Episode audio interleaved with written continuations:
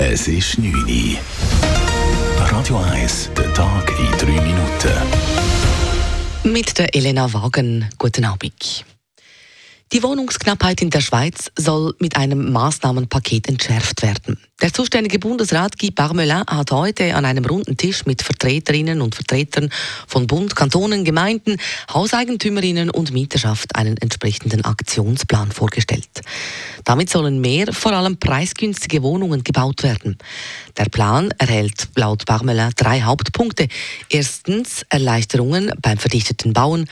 Zweitens beschleunigte Verfahren bei Baubewilligungen. Hier soll ein Leitfaden die korrekte Durchführung der Interessenabwägung in Bewilligungsprojekten erleichtern. Weitere Maßnahmen zielen darauf ab, offensichtlich missbräuchliche Einsprachen zu reduzieren. Als drittes sieht der Plan zudem die Sicherstellung von genügend preisgünstigem Wohnraum vor, dies vor allem durch mehr staatliche Unterstützung für gemeinnützige Wohnungen. Für ein Meeting kurz nach London. Schweizer Geschäftsleute sind im letzten Jahr wieder vermehrt auf Reisen gegangen. Trotz des schwierigen Umfelds kauften Schweizer Unternehmen rund ein Fünftel mehr Flugbillette als im Vorjahr, wie eine Auswertung von AirPlus zeigt. Das Niveau von vor der Corona-Pandemie sei damit aber noch nicht erreicht. Dennoch ist die Zunahme in der Schweiz höher als im europäischen Durchschnitt. Die deutsche Bundesregierung will Rechtsextremismus stärker bekämpfen. Bundesinnenministerin Nancy Faeser hat heute ein neues Maßnahmenpaket zur Bekämpfung von Rechtsextremismus und Hass vorgestellt. Neu soll es etwa für den Verfassungsschutz einfacher werden, gegen rechtsextremistische Netzwerke zu ermitteln und deren Finanzquellen zu finden.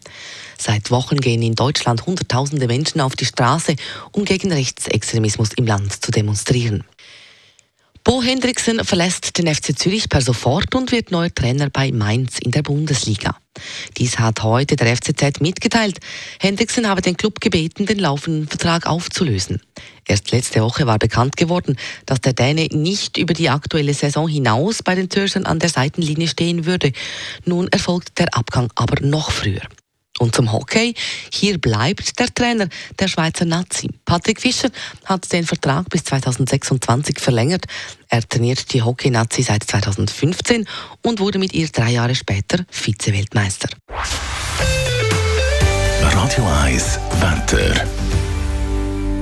Der sonnigste Tag der Woche den haben wir mit heute hinter uns. Morgen gibt es nicht mehr ganz so viel Sonne. Vor allem am Vormittag haben wir noch ziemlich viel Wolken und zum Teil sogar ein paar Tropfen. Am Nachmittag tut es dann aber auf und es gibt milde 12 bis 13 Grad. Das war der Tag in 3 Minuten.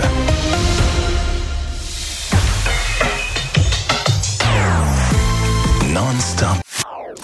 Das ist ein Radio 1 Podcast. Mehr Informationen auf radio1.ch.